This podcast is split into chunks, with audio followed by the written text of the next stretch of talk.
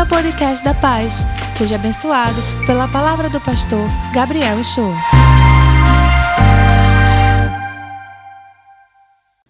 Amém. Gente, muito bom estar aqui com você hoje, é muito bom estar dentro da sua casa. Obrigado por me receber. É um presente para mim e eu tenho uma pequena história para lhe dizer por que é um presente tão grande para mim estar pregando está trabalhando, entre aspas, eu não considero isso um trabalho no sentido é, secular, mas uma honra para mim estar tá pregando, estar tá trazendo a palavra do Senhor para a sua casa no dia de hoje, como um presente para mim do Dia dos Pais. Quando eu era muito pequeno, eu acho que eu tinha uns uh, ah, 11 anos, alguma coisa assim, eu escutei uma vez do meu pai que era um presente para ele caiu o aniversário dele, dia 29 de dezembro, caiu exatamente num domingo, e ele pregando num púlpito que ainda ficava aqui em cima, bem grandão, ele abriu os braços e disse: Hoje é uma honra para mim estar trazendo a palavra do Senhor para você. Foi um presente que Deus me deu, poder pregar para você hoje. E quando eu vi aquilo ali, eu ouvi aquilo ali, aquilo ficou na minha cabeça, porque eu fiquei pensando, poxa, ele está trabalhando no dia, do, no, no dia do aniversário dele, ele poderia folgar e tudo mais. E quando eu fui crescendo, não só em estatura, mas eu fui crescendo também na graça do Evangelho, quando eu fui conhecendo cada vez mais o que é viver esse ministério, eu entendi quão honroso é a gente poder prestar culto ao nosso Deus, celebrar o nosso Deus e poder estar ministrando a palavra do Senhor para o seu povo num dia tão especial, num dia diferente. Então eu quero que você receba essa palavra com calor no seu coração, com fogo do Espírito Santo no seu coração, porque hoje é um dia diferente. Hoje é o dia dos pais, para mim é o primeiro dia dos pais, mas hoje é o dia que a gente celebra ao nosso Deus como Pai da nossa vida. Eu quero orar com você mais uma vez e pedir que Deus, o Senhor, possa abençoar essa tarde, que seja um culto diferente, que todos nós possamos sentir a graça que é viver debaixo do teu amor, que possamos sentir o teu poder hoje aqui, Senhor, e que possamos nos rebelar contra a injustiça. É isso que nós queremos em nome de Jesus. Amém. Gente, hoje a gente vai continuar, na verdade, a gente vai encerrar uma série muito importante que a gente tem conversado aqui nos últimos domingos. A gente tem conversado sobre a justiça do céu na terra. A justiça e os princípios de Deus que precisam estar incutidos aqui no seu coração e precisam se espalhar por essa terra para que a gente viva em paz. Hoje nós vamos ver o tema firmes contra toda injustiça. Nós vamos conversar sobre isso e eu preciso que você não se assuste quando eu disser se rebele contra isso. Você precisa ser um rebelde contra a injustiça. Você precisa se insurgir contra toda e qualquer injustiça, seja contra qualquer pessoa. Nós temos visto nessas últimas semanas o quanto a justiça do céu é importante aqui na terra. Que toda a justiça é uma prerrogativa de Deus e que nós não somos militantes ideológicos, nem nos levantamos necessariamente contra alguma pessoa, mas nós precisamos nos levantar contra atitudes e contra posturas.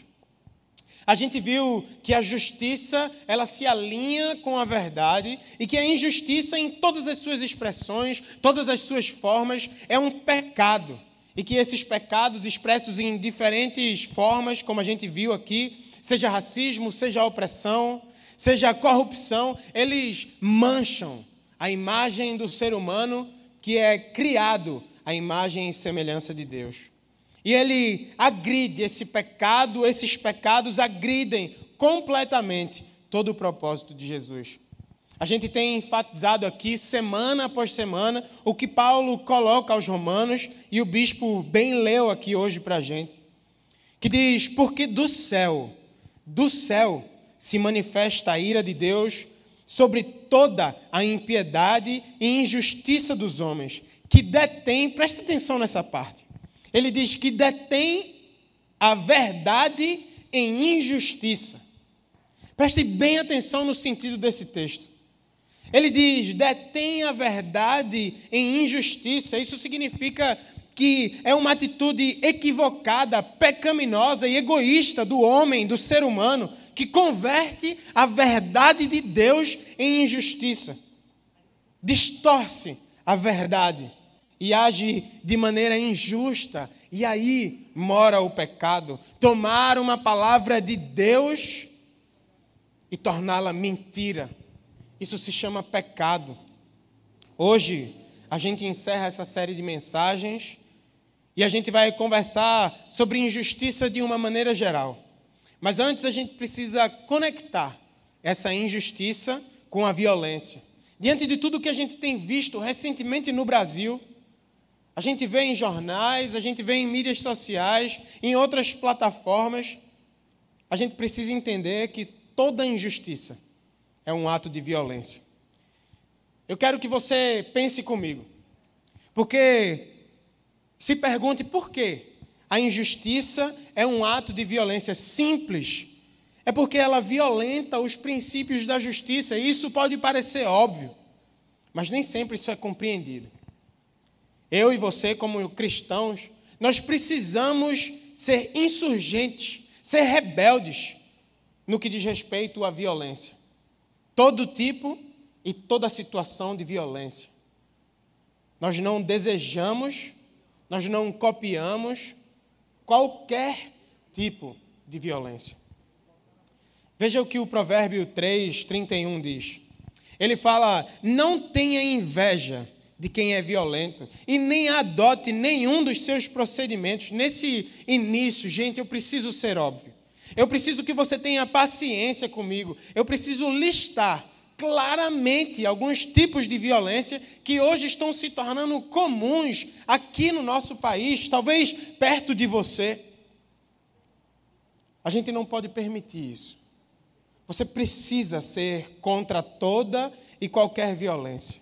Você precisa ser a favor da vida, seja violência contra crianças, contra enfermos, contra a população em situações de rua, contra os pobres, os imigrantes, mulheres, negros, idosos, crianças, homossexuais, trabalhadores, órfãos, cristãos, animais, natureza.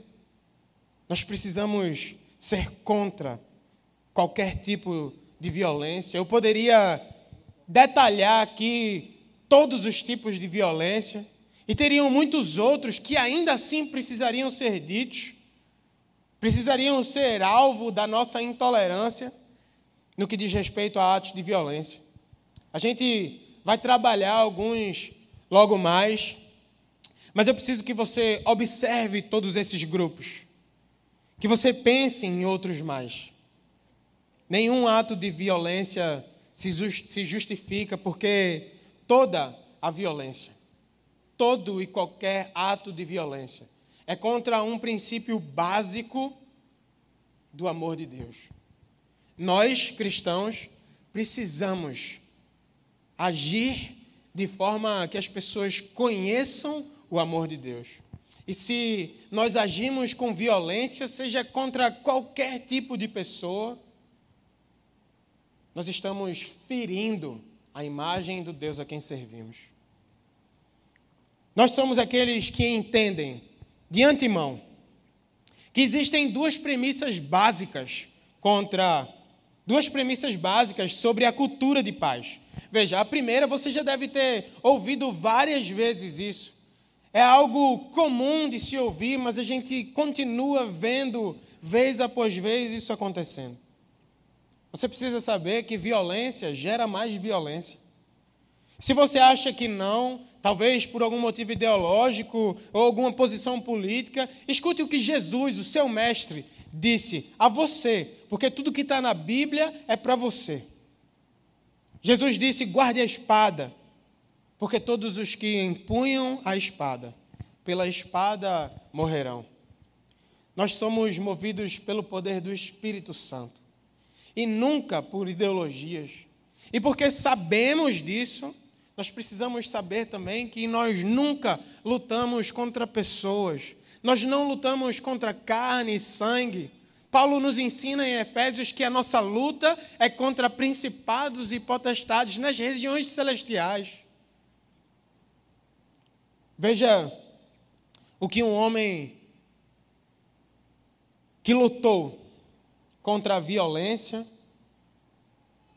com a bandeira da não violência, disse.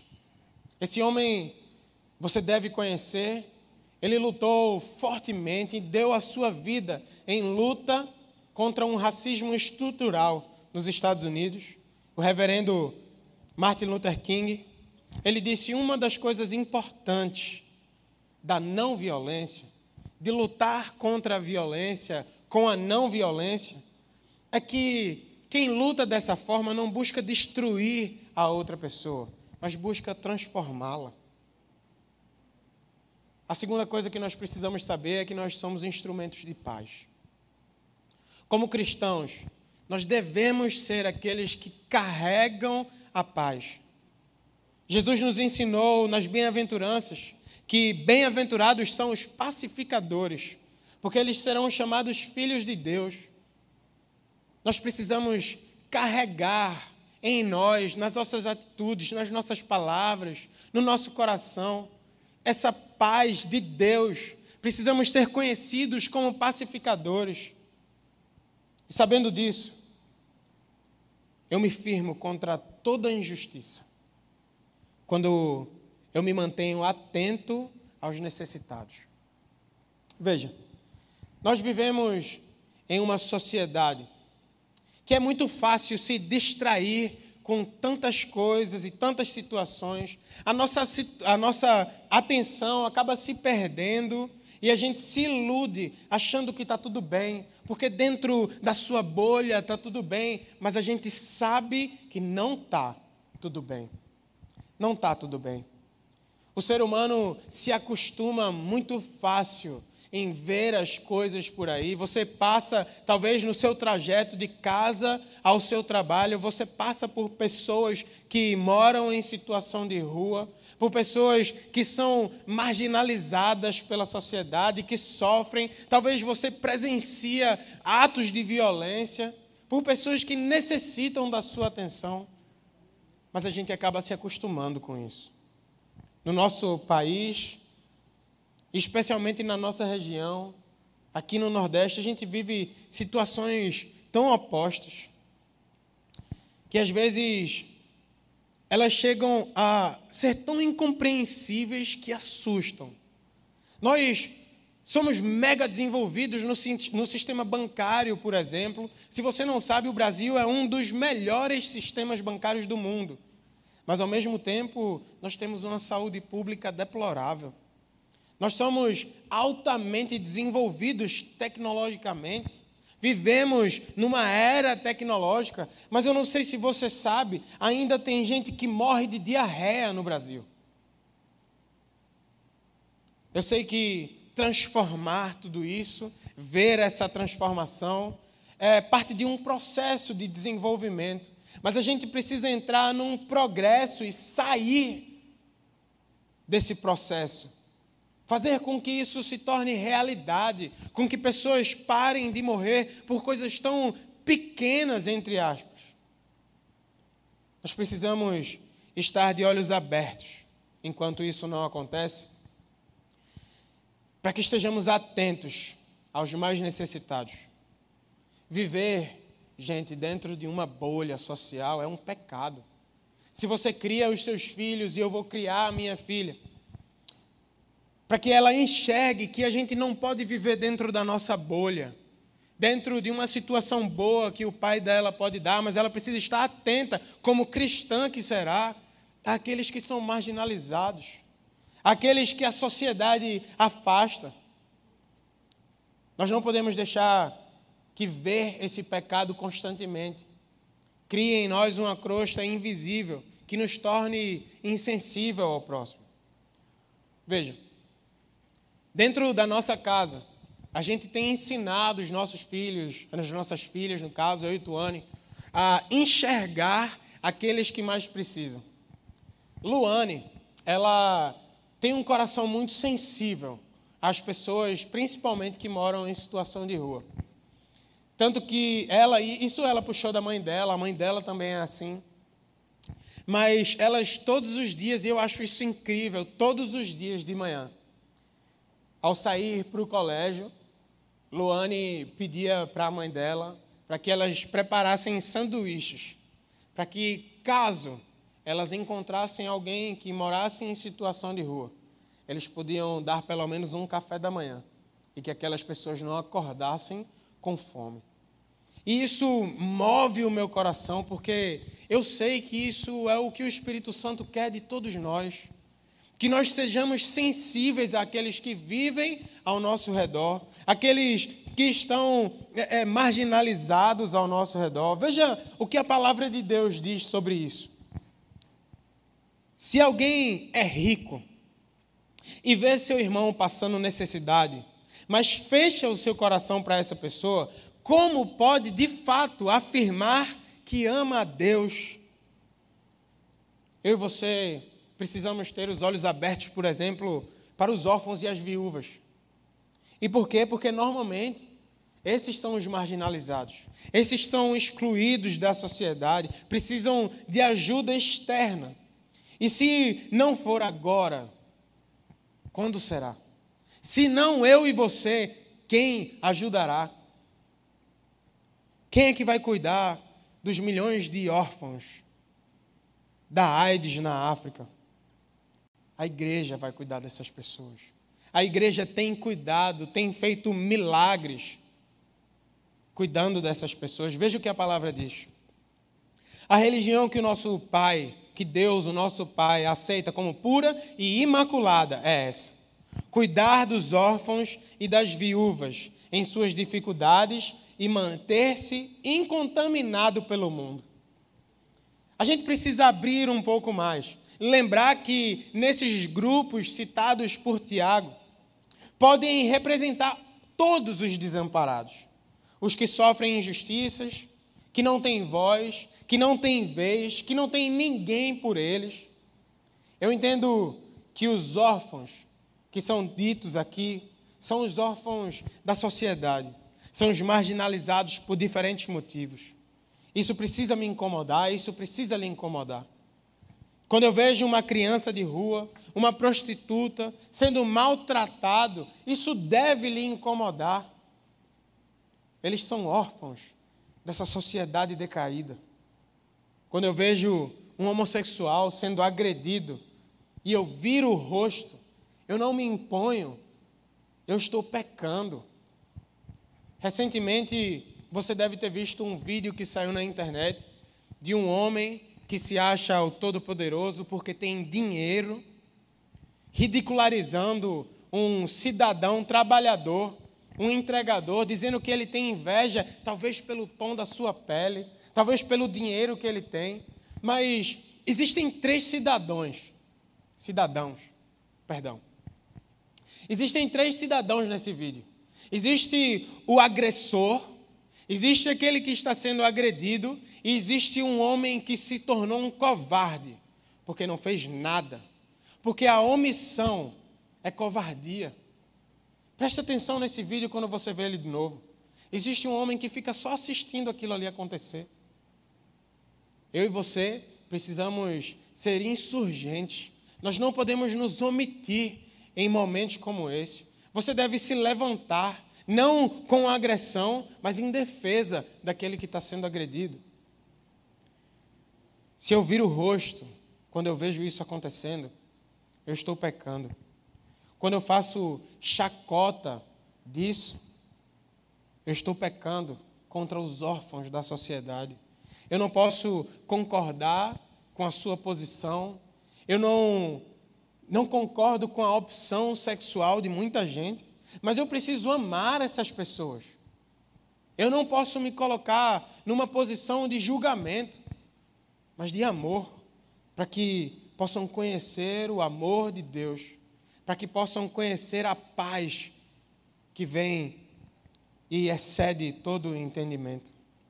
Outro grupo que nós precisamos atentar são os presidiários. Quando olhamos para um presidiário, a gente não precisa e não pode olhar para ele como algo que ele fez, quem ele é, ele é quem ele fez, não. A gente precisa olhar para a sua situação de confinamento. É isso que a Bíblia nos ensina. Veja, lá em Hebreus a palavra diz assim: lembrem-se dos que estão na prisão, como se aprisionados com eles, dos que estão sendo maltratados como se vocês mesmos estivessem sofrendo no corpo. Os ministérios carcerários não existem para tirar a culpa de quem errou, mas para mostrar o amor de Deus a essas pessoas.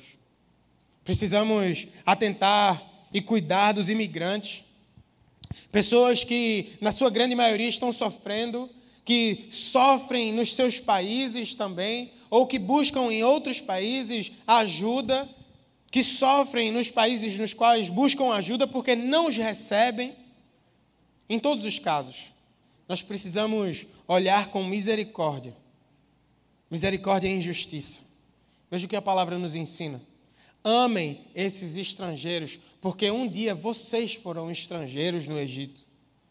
Eu não falo aqui de oportunistas, mas existem pessoas que sofrem com crises migratórias porque muitas vezes o seu país vive uma guerra ou uma situação política em que eles não podem mais permanecer nos seus países. Imagine se a gente vive aqui uma situação política onde você não pode mais permanecer aqui.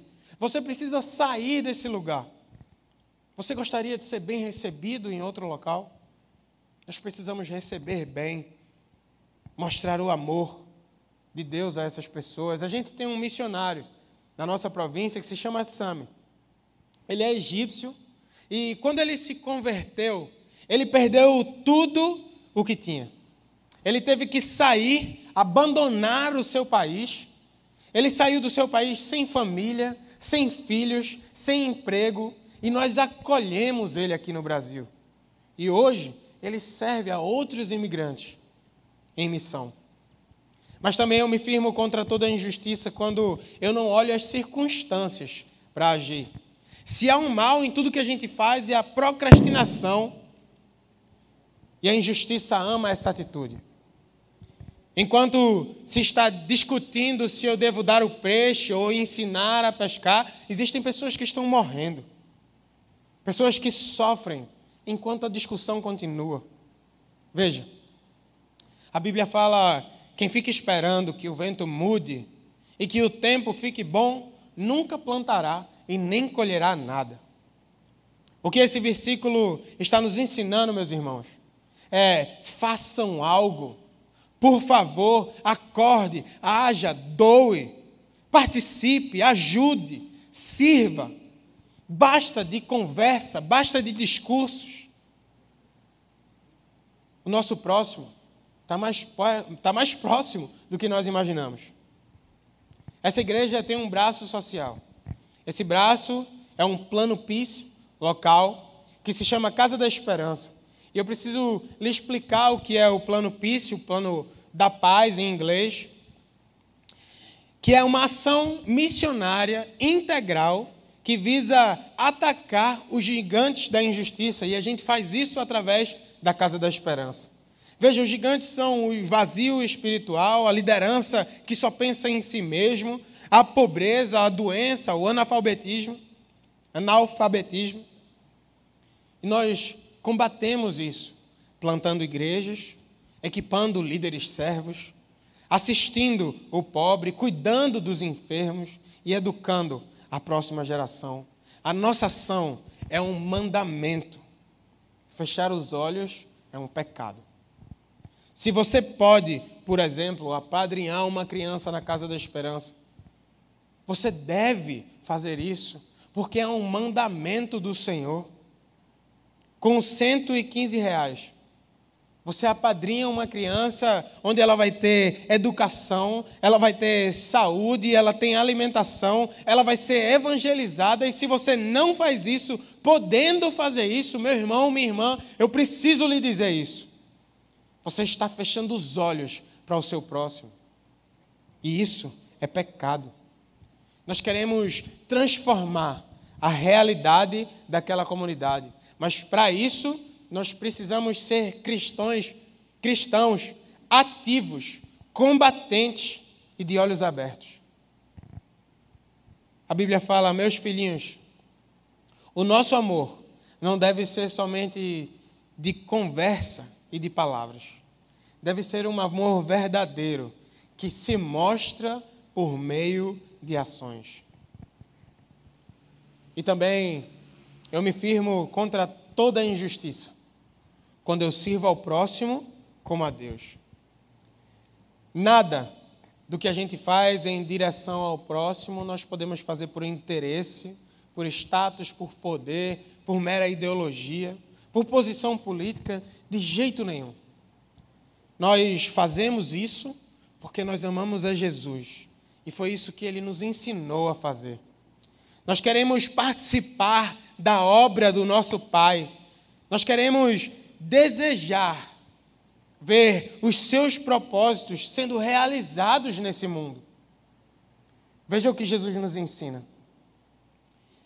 Lá no, no livro, no Evangelho de Mateus, você pode abrir a sua Bíblia aí. No capítulo 25, ele nos ensina que nós, tudo que nós fazemos, nós devemos fazer por Ele. E ele diz assim nos versos 39 e 40, ele fala, os discípulos perguntam a ele, quando é que nós estivemos enfermo ou preso e fomos te visitar?